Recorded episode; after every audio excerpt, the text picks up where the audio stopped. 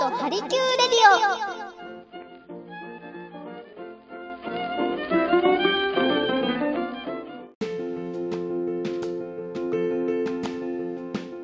ハリキュー菊池美香ですハリキュー委員長の吉田智和です。皆さんこんにちはいかがお過ごしでしょうか京都ハリキューレディオ第12回目の配信となりますはい、雨の京都ですねそうなんですよ。あの、はい2日前3日前ぐらいに収録しようと思ってたんですけど、あまりの大ぶりでちょっと日程が雨でいやだってほら防音環境そんなにさ、ああそういうことか完そういうことか完璧じゃないじゃ絶対入るよね当スタジオねうん、確かにそ本気で降られたらもう取れないよね だって目が覚めるぐらい降るもんう、うね、ん、えこれでもかっていうぐらい。うん、これ何なんだろうすごいよね、今日はね、まだしまだとしとそうなので収録に臨んでおります。。はいいいやもう治療終わったばかりだからね。うん、そうですね今日患者さんいらしてそうそうそう。治療を終えてうん。いやホットな状態ですねそうそうそう。うんなんか私も昨日か針してもらってあの前胸部うん。私ちょっとなんか気管支がもともと弱くてん喘息があるんですけど、うん。それにいいんじゃないのって言ってすごい刺してくれたじゃん、うん。あれ良かったですねよかった。はういん痛かった。う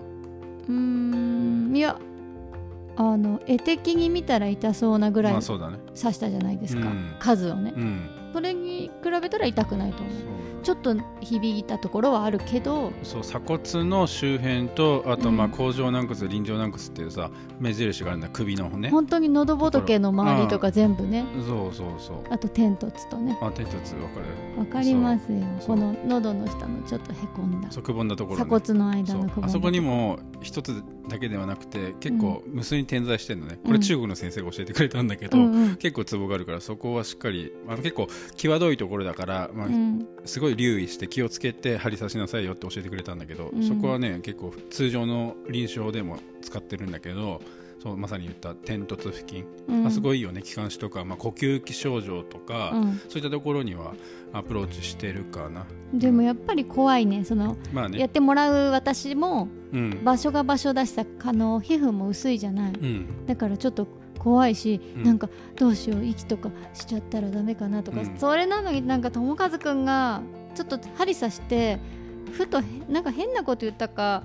もうね笑いそうになるわけですよこっちは。なんだ何した、なんだっけで、うんちょっとそれもうやめてとか言うんだけどやめないんですよ、うん、でもう私これ今爆笑したらやばいなと思うから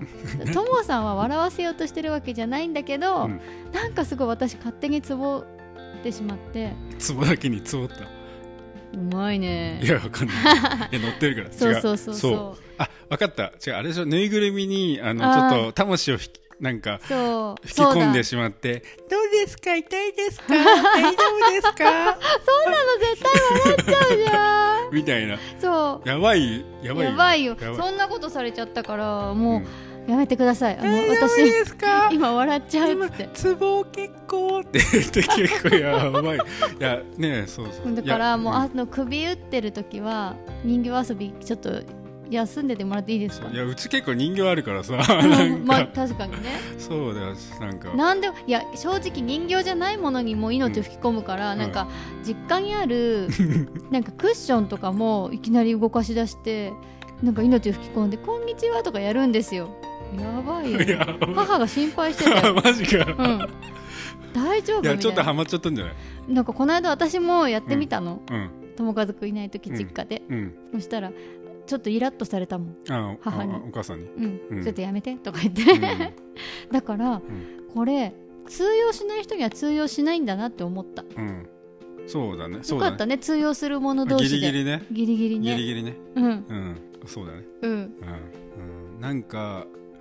年を重ねるごとにうんなんかそういうペットとか、うんなんかそうぬいぐるみとか、うん可愛いキャラクターにより依存し始めたって結構 やばいから。ら確かになねんかだからまあほら犬とか飼いたいとか、猫とか飼いたいっていう願望あるけどちょっとさほらこのねそうだね京都にとどまってないじゃん我々、あちこち行くからね僕なんかそうだから大学行く時はさ、うんうんあのもっとね長期でね長期でいなくなったりとかするわけじゃん、うんまあ美香もそうだけどさ、うんそう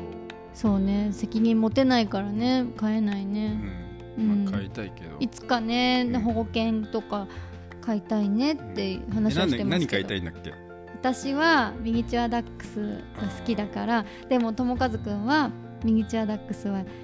うん可愛いけど鳴き声が結構甲高く鳴くかそらうちょっとねダックスに苦手意識はあるいや可愛いんだけどなんか、うんそれこそさどこだっけな箱根の方に温泉行った時とかおわかるあうん行った来た時いたいたあると思うけど、うんあの温泉のねうん強羅の方とか、うんあそこら辺にさやっぱ犬飼ってる方とかいる、うんうんうんまあ知り合いだったけどさ、うん治療中さすげえ泣かれるわけよまあねあーまあ俺ねそのお客さんみたいなもんじゃんごその主人に何するのそうそううそうそうそう、うんしかも針刺してるわけじゃなくて、うん痛いとか言うわけじゃん、うんさ犬もさ心配だよそう そう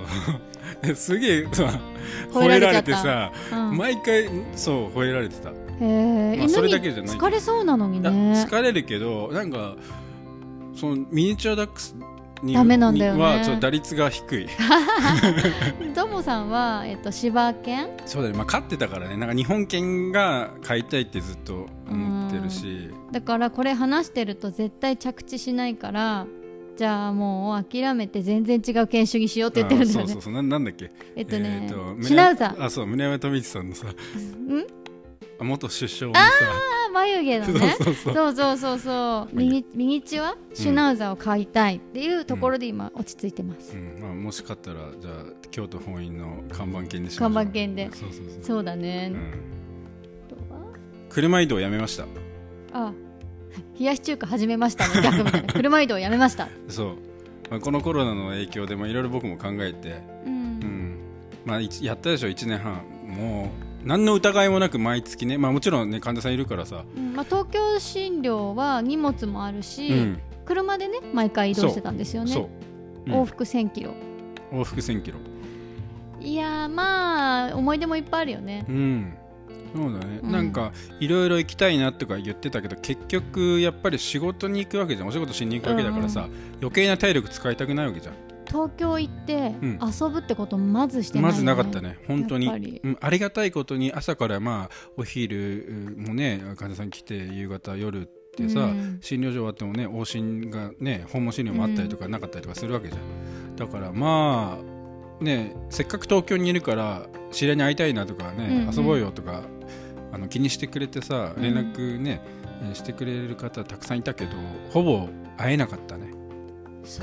うだね本当にじ、なんかもう時間全然足りなくて、うん私もね東京行ったら仕事だなんだってなるから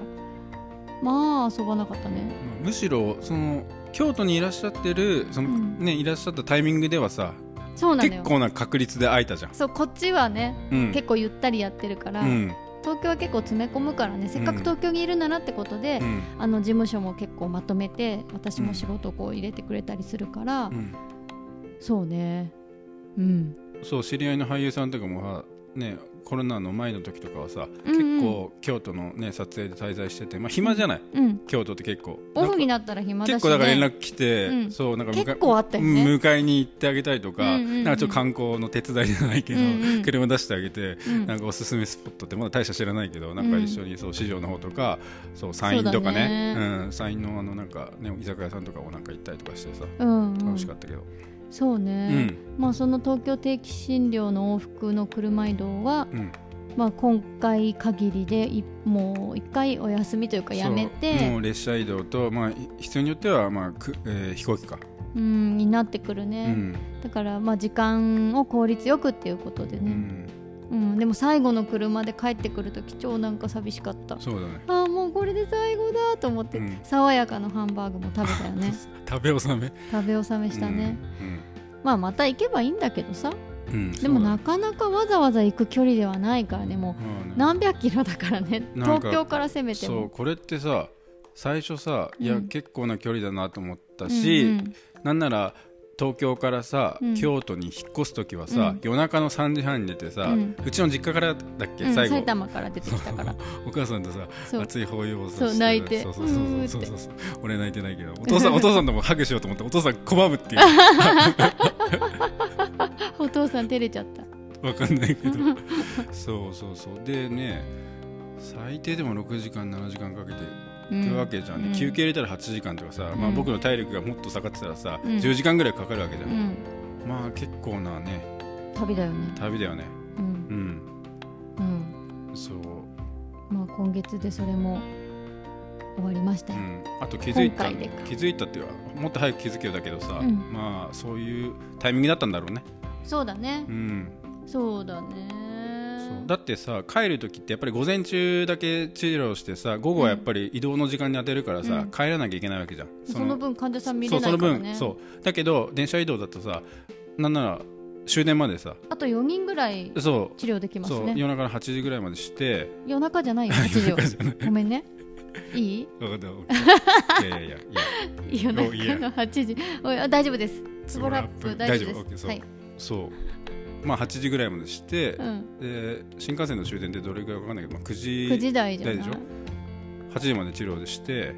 9時とか、うんまあ18時ま余裕だでね治療してとかで帰ってくるでしうょ、んうんです夜も大丈夫です最終日 はいちょっとねこれ、うん次回からはちょっといろいろまあ時間の調整とかしてやってみてねね,、うんまあ、場合によっては車で行くこともあるかもしれないそうだしねそ,、一番れは適宜ね臨機応変に対応していけばいいんじゃないですかそうねでも学んだいろいろそうありがたいことにっていうかね、うん、この時期いろいろ考えたしさ、ねいっぱい考えたね、うん安全性とかそう効率とか、うん時間があったもんだからね5月だっけ、5月は1か月ね、うんちょっとゆっくりしたから、うん、あでも必要な時間でしたねそういや患者さんとかその東京のクリニックの先生とか、じうんぼ僕の体すごい心配してくれて、そいやでもうだよね大丈夫ですよって言ってたけどやっぱりそれなりに来てたと思う、うんギリギリのラインって言ったらあれだけどギリギリで張ってたと思ううんそれなりにうんうんで友和さん超安全運転なんですよもうキープレフトだからナビで例えばまあ、えー7時に着きます19時に着きますよって予想うん到着時刻出てても絶対7時には着かないんですようん友和さんのドラテクだと多分それだと12時ぐらいに着くんですよ夜中いのやいいやいやいやや本当にいまやあ休んだりもするからね5時間オーバ容易で5時間ぐらいオーバーーするでしょいやいやいやまあまあまあって安ぐら全い第一だからさそううそうまあ安全運転なんだけど、んやっぱりね煽り運転とかもいっぱい見たよね、うんそうだね自分たちがその嫌な煽られ方をしたっていうことはそんなにないじゃん、うんでもこう走っててさ見える、うん煽ってる車いっぱいいるようね、んえこの後に及んでまだやるっていうぐらいのそうまだやるってうん思いましたそうねそうあ今思い出したけどそうちょっと話そうずずれるんだけどどうぞどうぞずらしてくださいなんかちょっとした伝説だ逸話があってさ何どこだったっけなええ東京から埼玉だったかなえ何京都だったかなとにかくなんか作家先生と話してた時なんか面白い話のなんかないとか言った時に、うんうんあありますよっつって僕あの、まあ、基本安全運転なんですけど、うん安全運転すぎて、うんあの教習車に煽られましたっていう話 をしていやもうやばいでしょ教習車は基本さ、まあ、うんゆっくりさ、ねまあね教習中だからさいろいろねちょっとまああのほまなんていうのゆっくりね、うん交差点とか特にゆっくり走ってるじゃん。うんその車に煽られた時ありますって言っやて ばえそれって一般道で一般道だよどんだけゆっくりだったの、なんかまあ煽られたってわけじゃないけど、まあ、ずっとお前早く行けよみたいな感じうのんプレッシャーがかかって、あすいませんって言ったら教習じゃん、まあね受けるそうこれ面 白くないちょっ面と白いよ教習者に煽られたってなかなか経験ないでしょなかなかないよ煽られたわけじゃないけどなんかちょっとプレッシャーは感じたまあ車移動が減れば、うん、やっぱりねそういう交通事故とかのリスクもうん、確率は減るわけだからそうだね。うん、やっぱ怖いよねううんんだからうちのね親とかもすごい心配してたと思ううんうんうんミカ、の家族もそうだけどさあと大学の先生とかもすごいうん心配して心る。配してた、うん、あああそうだね。あといつも仲良くしてくださる先生方もあそういつもうね、ん大丈夫ってうん元気無事に着いたみたいなことをね。そううんだからこの決断をして自分の中ですごくなんか楽になった、解放された、うんうんうんうんなんかうん、そうだね。だって自分だけ絶対大丈夫だろうっていうさそんな保証ないわけじゃんないよ。絶対ないわけじゃんだって眠たくなって寝たらさ、うん死んじゃうんだもん。そう明日は我が身だもん、うんと思って本当に気をつけてたけどさそうですねだからね、やっぱりお仕事でどうしてもね長距離で運転する方とかいやさ本当尊敬だよ、夜うん運転して移動しなきゃいけないとかそれこそね宅急便とかさうん流通うん、が滞っては困ってしまうじゃないみんな、うんでもそうやって働いてる方がいるってすごい考えたよねめちうゃんめちゃ、めちゃくちゃす考えたごいよねとかうん、あとすごいゆっくり走ってるトラックはあれは魚だね魚が乗ってるねとか言ってあそうそうそうあと豚さんを運んでるトラックとか馬だったりとうかんなんかもうねいろんな車見たけどいろいろ見たねうん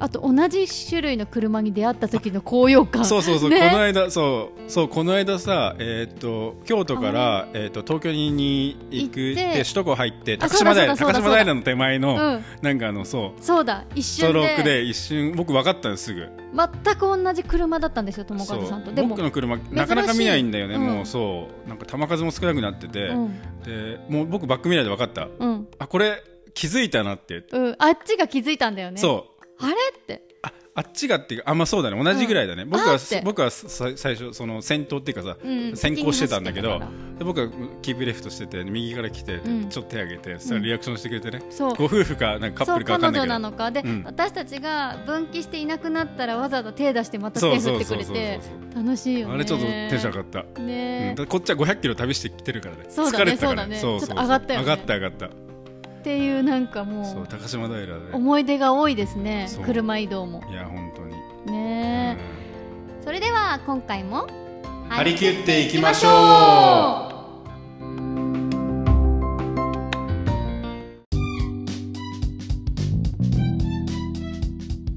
この番組は一つ頑固な痛みを憎み二つ不思議な針を使って一気にスピード改善洗浄針 ASP シンのことは日本 ASP セラピー普及協会さんの提供でお送りいたします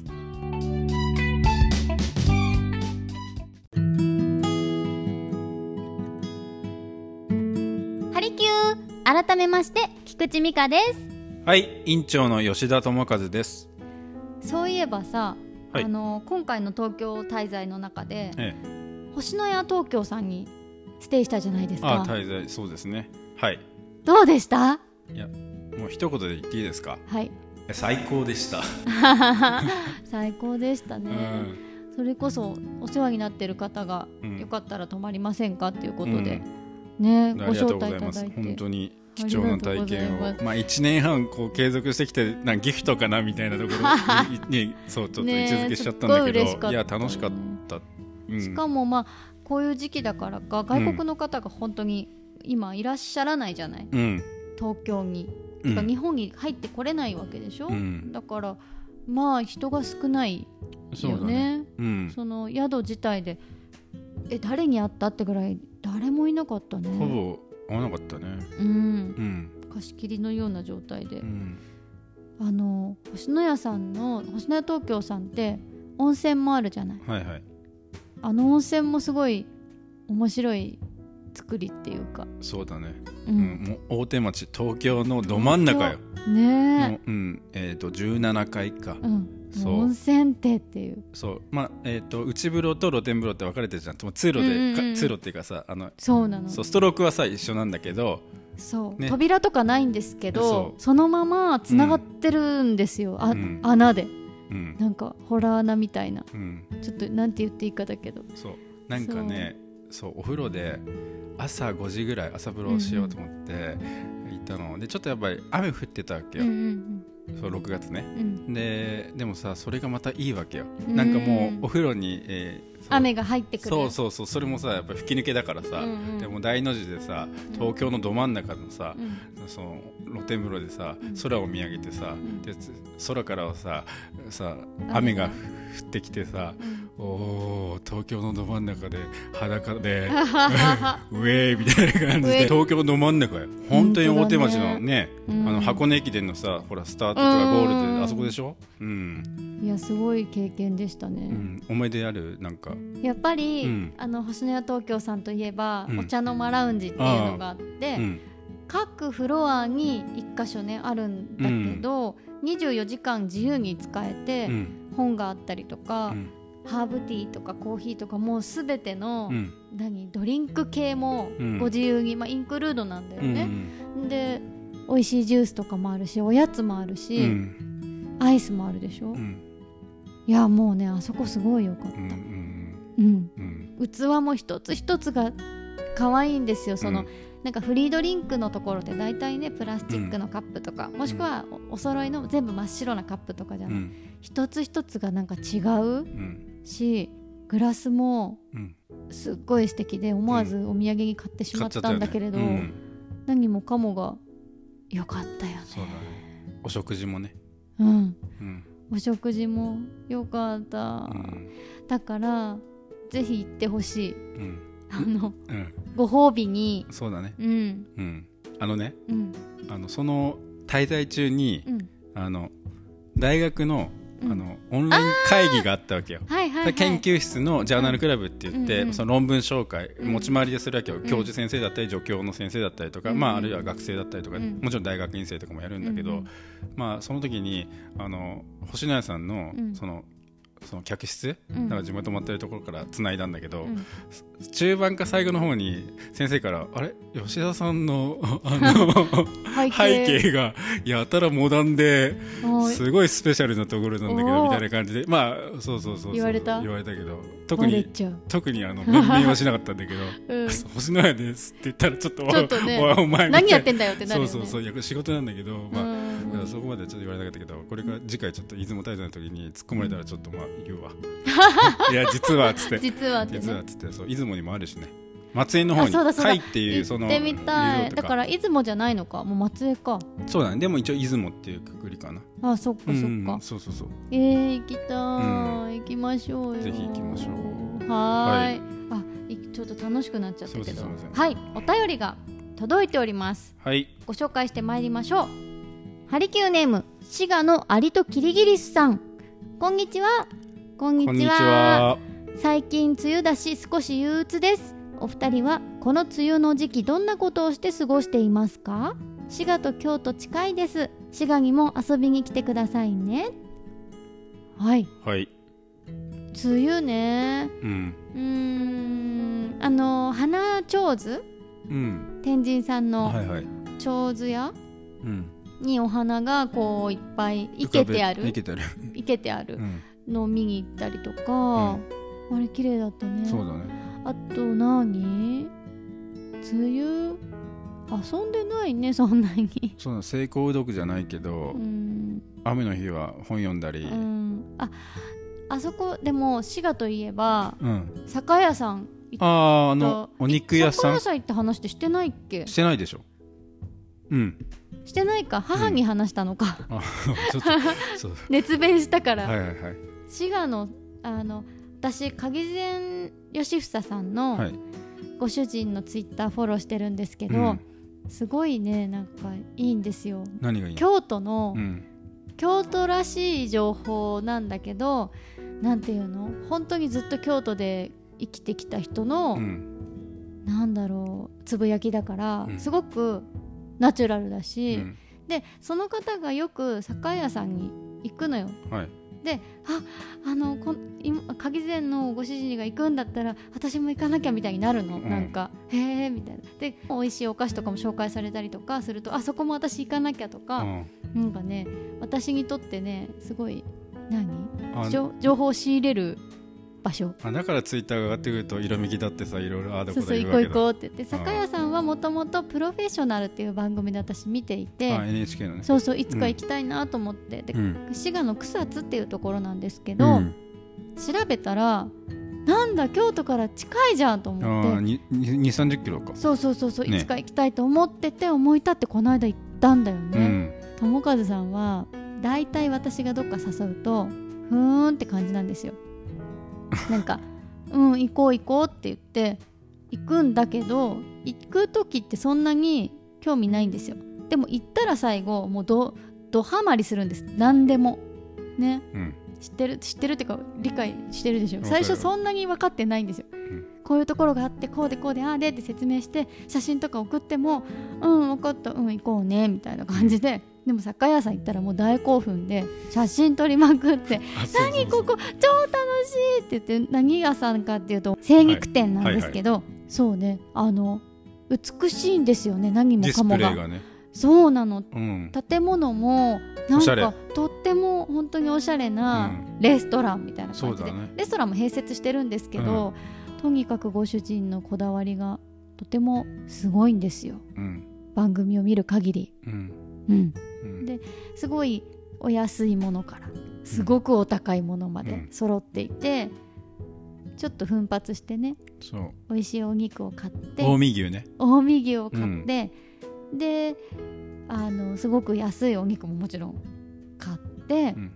しばらくねいろんなお料理して楽しんで、ね、全部美味しかったね全部美鶏味しかっもた鶏肉も美味しかったし豚もねひき肉も買ったよね牛も美味しかった、ううんんあとさあの岡山県に吉田牧場っていう、あねー、牧場あがるよねそうあるじゃん有名よそこのさチーズはね、い売ってたじゃんそうなのなんでここで売ってるんだろうってぐらいだけどやっぱこだわりのご主人だからいろいろなね、うんものを取り寄せててさあとレストランでもね出したりしてるんじゃないかなあそうえめっちゃ美味しかったあれなんだったっけなチェダーチェガーな違うねもっとポロポロしたあそうだなんだったっチーズけなだったね忘れちゃったよ、ね めっちゃ美味しかった忘れちゃでもカリカリ食べてたようね、んそうそうそう、うんでもまたことあるごとに「酒屋さん行かない行かない」って言ってともさんが言ってくるといううん行きたいね、うんまた買いに行きましょう滋賀楽しいよね滋賀はね、う楽しいようんピエリ森山も滋賀でし ょピエリ森山とか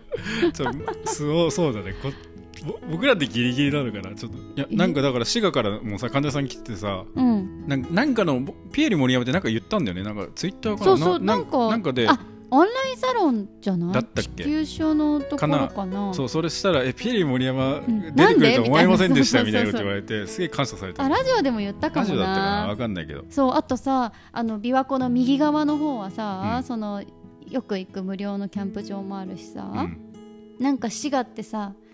楽しいところっていうイメージしかないよねああそうう、うんん琵琶湖ねそう白髭神社白峰神社白髭神白社髭神社も行ったね、ちょっと厳島神社っぽいねあそうそう鳥居がね鳥居がねみ湖の中湖のに中にこう立ってるっていうすごい綺麗なうんへえ、うん行きたくなってきた奥琵琶湖の方もさ行ったじゃんうん琵琶湖一周し行ったよーようとしたけどちょっとできなかったけ断ど念したねそう奥琵琶湖って言ってさ琵琶湖のほ上の方だよねうんうん北の方行ったよねうでんドライブウェイみたいなとこ行ったじゃん謎の動物がさ行ったなんかすっごい楽しかったんだけどあれ何パークウェイなんだ奥琵琶湖パークウェイちょっとごめん忘れちゃしったかも売店になんかすすっごい昔の戦隊うのんお箸とか売ってるんあで言っすよ、てたねえっていう、うんあそれをれ買えばよかったねそうそうジャックさんとかに写真送ったら「何それお宝だよ」とか言われて、うん100円とかだったよそう100円だったねでも私たちもうもう降りてきちゃってたんだよね、あーってもっと早く聞けばよかったうんと思ってそうあれ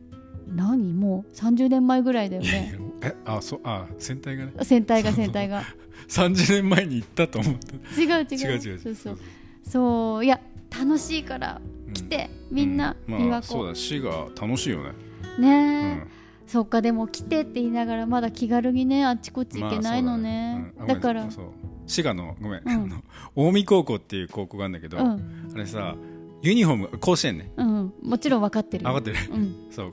今回中止になっちゃったけうどんう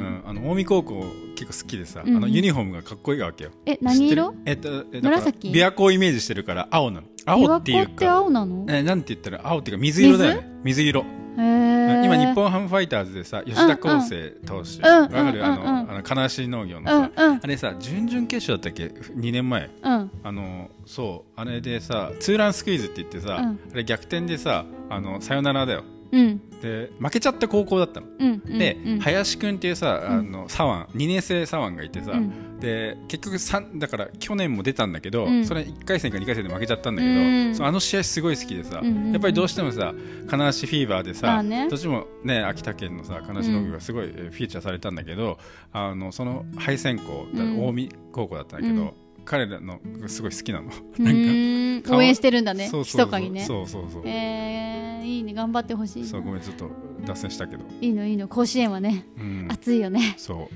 あー見たいうな、ん。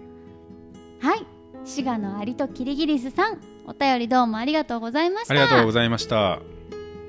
さて委員長はい。ご報告があります何ですか。今回ははい。あなたにとっての自然とはについての質問ではいお便りを募集したじゃないでそすうでか、すね。なんとはい。今回コーナーへのお便りが一通も来なかったんです嘘 だろおいどういうことですかこれいやーそんなこともあるんだねいや何みんな忙しかったんですか うん、可能性はあるようんいや私でも僕らが悪い僕が悪い、俺の責任だよいやテーだマっがてねちょっと凝りすぎたテーマあなたにとっての自然とは何ですか知らねえよだようんね、なんか幅広すぎたかいもねやそうだねうん、いや、うん普通オタはねありがたいことにさ京都の情報とかもさ、うんね、それこそ、まあ、滋賀からねこういった情報とかもさ、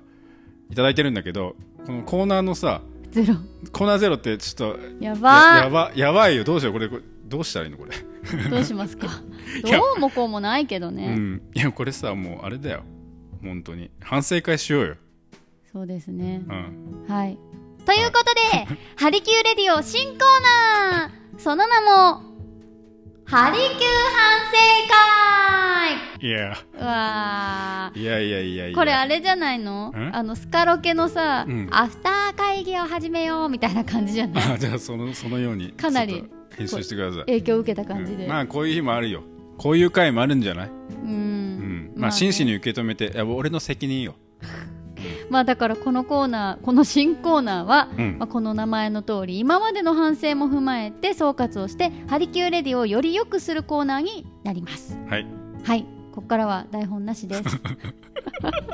まあもともと台本だってさ合ってないようなものだからさもうまあね割り切っていくよ、もういいんじゃない、はいうんだからもう質問コーナーいらないんじゃないのそのいやそんなに逃げないでよその質問コーナー大事じゃないやっぱりそうわ違ううんかんない、まあいいやだまあでも、ハリキューズがそろそろ飽きてきてる説ないですあーか、まあまあまあ俺もねそうわかる中だるみの時に突入しちゃったのかな、中だるんでんじゃねえって感じだけど ねう私たちんそう俺ごときで本当にいやーいやいやいやいえやもう飽きちゃった飽きちゃったあだからゲストゲストさんだよ、でもゲスト頼みってまあいいけどさうんまあだから陽介くんだけじゃないゲストっうんてでそうだもよ言うてもうん、伊藤洋介君ね、うんうん、じゃあ誰いやもうそれはもうこういう関係が幅広いさ、うんあの美香さんにお願いしよ私うかな ってえ思うんですけーど、えーゲスト実際僕のうんあのこの大学の友達とかももあう天才的なエンターテイナーとかいるんだよ、あああうんうまあん ね、そういう子たちにもさ出てほしいよ将来的には そうねうんどうなるんだろうエンターテイナーがいるわけよ友達にやっぱりうん面白いよだからそういうお友達系お友達系って言ったらあれだけどうんお友達だったらそうだ誰別に芸能人じゃなくてもいいでしょうん芸能関係どうなのうんうんまあだからと京都うのん友達うは、ん友達はだからあ先生方うとん友達って言っていいのかなえっああとそうだねいやでもあえて言うなら、うん京都の友達はうんクランプ先生でしょ、うんあとあれネイリストのうんちかちゃん、あ本物の京都弁を話すあんですよ、はんなりはんなりなんだけど、うんなんてうわこれは芝居で私できないわっいややてってぐらほいしいよやってほしいよちょっとききそのちかちゃんのえちかちゃんのて俺も会った時あるからちかちゃんに会った直後はもうちょっと上手にできるそんあんなあんそそうですね違うなあの美香さんに行ってほしいお店あるんですけどいや違うなわかんない難しいもうちかちゃんは、うんもうちかちゃんだからちかちゃんはちかちゃんだよ、そんなん言わはったらどう思いますうんなんかれこんなの私怒られる絶僕苦対情来るんじゃないのこれ、でしょうんバッサリカットしますいやいやいやいやそうちかちゃんはね、うん美味しいものとかお店屋さんすっごい詳しくて、そうだねちかちゃん情報でこの番組ってか俺のその京都のツそイうッだタねーとかの方が成り立ってんじゃね えかぐらいの本当にうん何でも教えてくれるし、すっごいもうねうん嬉しもうこっち引っ越してきてそう割とすぐうん友達に紹介してもらった友達なんだけど、うん嬉しいおも友う達で京きて都出身でね、うんもう、うん京都生まれ京都育ちでさそうもよろ京都があるよそう京都があるよでで患者さんもねなんかご紹介いただいたりとかしてそうちかちゃん様々じゃないですかちかちゃん様々だよ 本当にネイルもめちゃくちゃ上手なんですよ、うん腕がいいのうんうんそうちかちゃんうんとかね、そんなちかちゃんってここで言ってもね、うんあとね林さんとかあ林さん林さんはあうね、んエステティシャンそうだね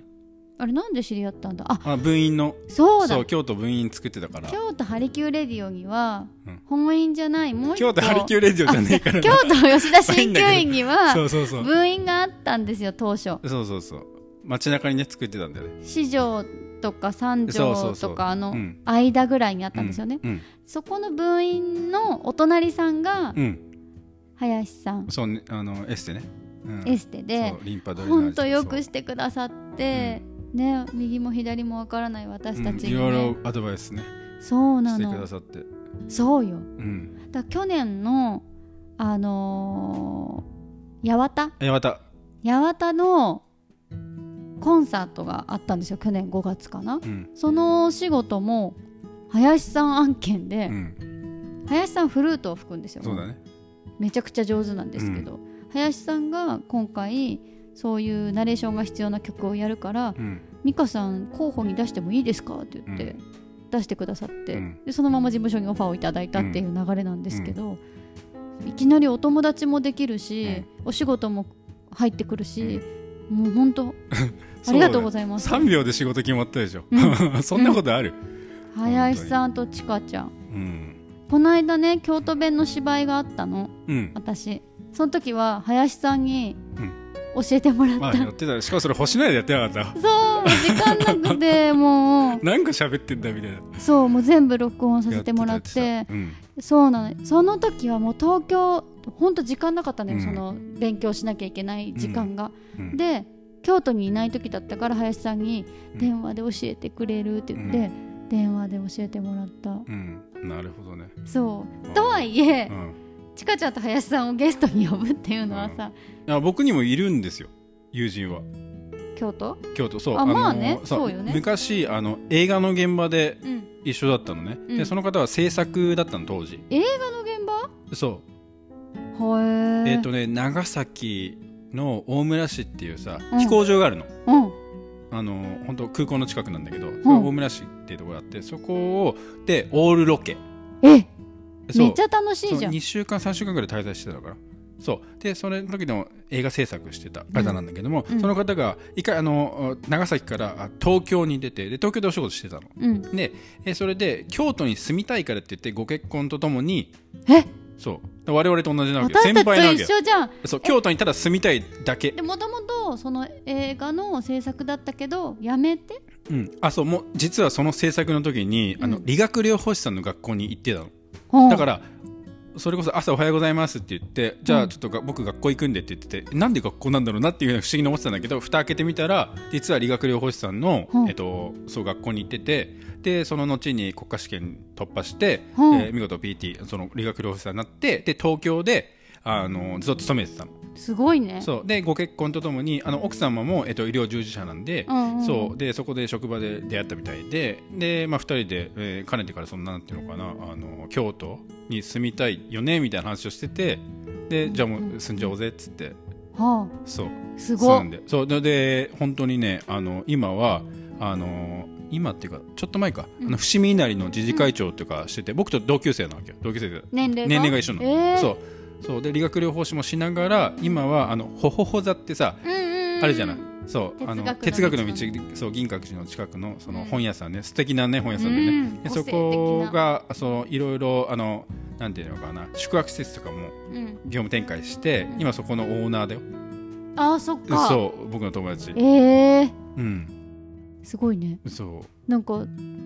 友達私はもう本当に京都の友達でううんその友和くんのお友達はうん同じようなスタイルそうなんだよなんかそうでもお互いなんか忙しくて逆にその、なんていうか離れてた時の方がいろいろコミュニケーションだったけど、うんもう近いわけじゃん京うんうんうん都うんお互い二人とも京都なのに、うんなかなか会えてない、じゃあゲストに そう。ゲストに呼びたいよね、いつか。ね、ゲストか京都のことね、詳しく教えてくれると思うしさ。ねえ僕らだけの情報だとさ、ね、情報乏しいよ情ね報がそう、あの、すごい偏ってるしあさ。ーえーだから実際本当にゲスト呼ぶってなったら誰なんだうんで。お友達も出てほしいけどうんとはいええだからもう一番楽なのはさデカレンジャーのみんなだよね、まあね、出てよーってまあね、まあ、機会があれば。うんうん。あと稲田さんとかねまあ、稲田さん、そうだうねひ。ょひょひょひょってうわー 稲田さんすぐ出てくれそう。うもうん電話でも。今電話したら今電話しもういいよたって言ってくれそう電話する、電話するっつって。本当だよそそううそうそうそう。だねじゃあうん。あのハリキューズがもうちょっと飽きてきたっぽいから、あマジか悲しいなゲストうをん投入、ゲスト投入、うん、 1やんうん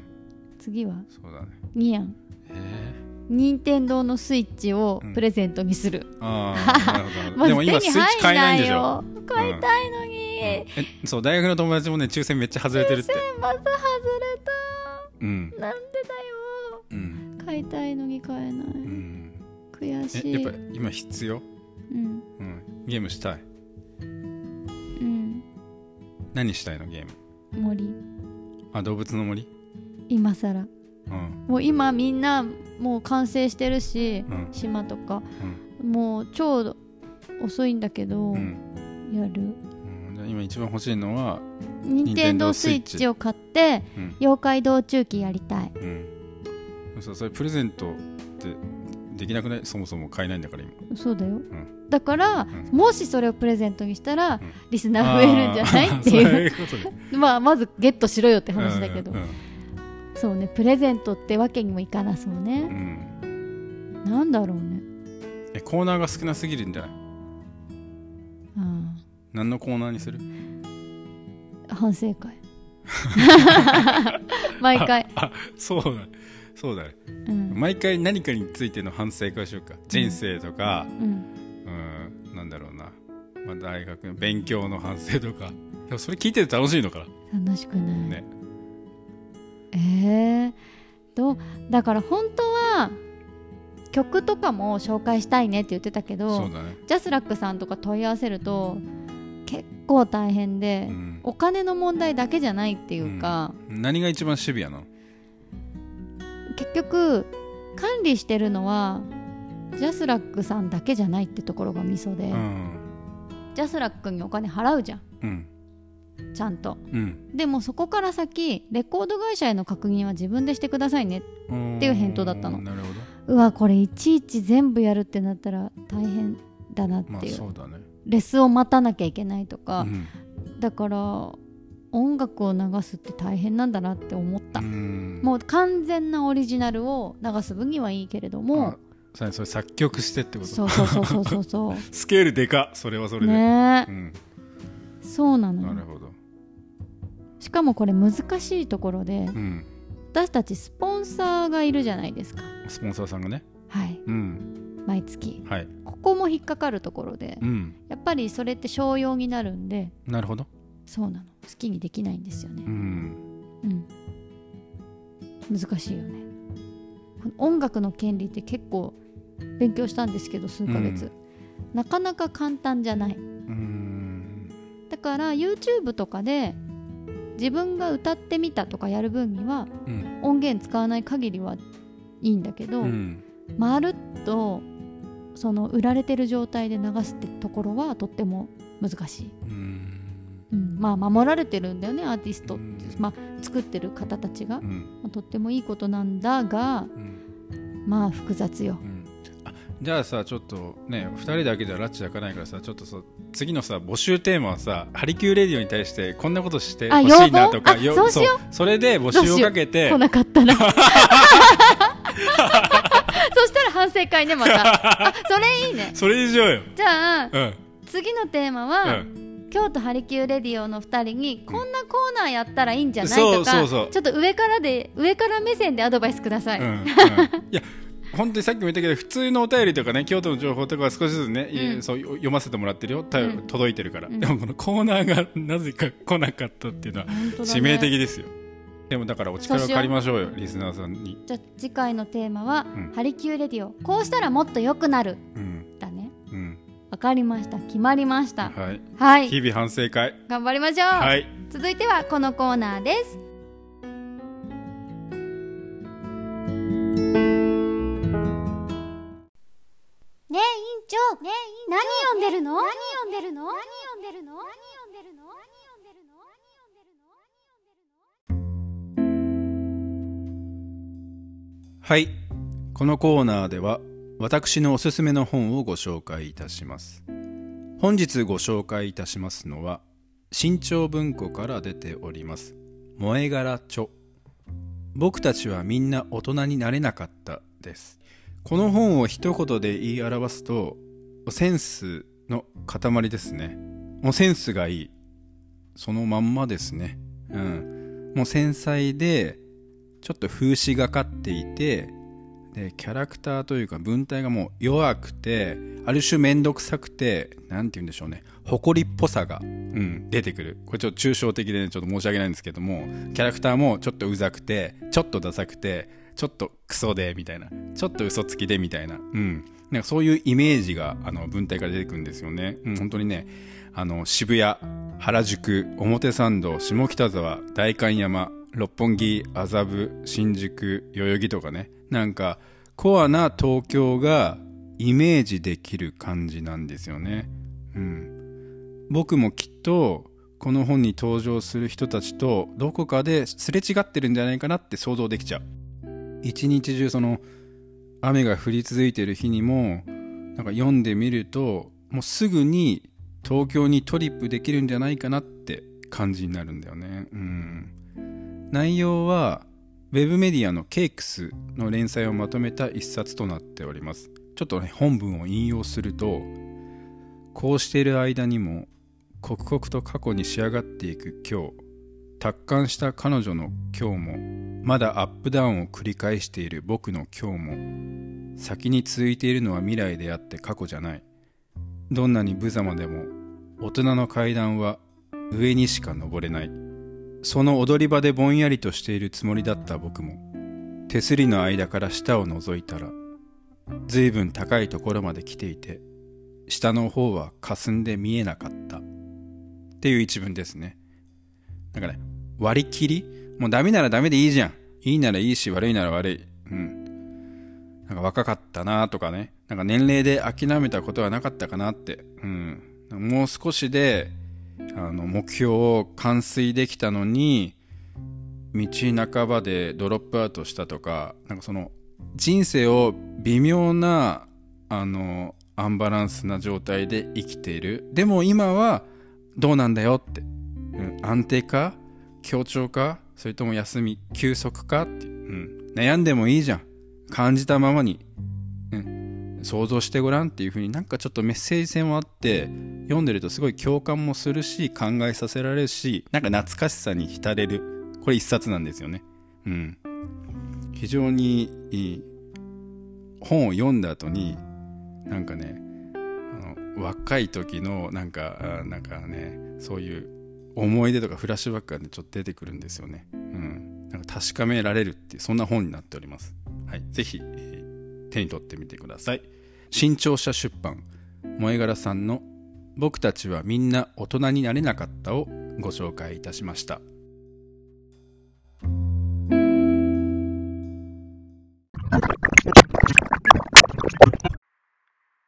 仕事を終え仕事に追われるなベンジャミン・フランクリン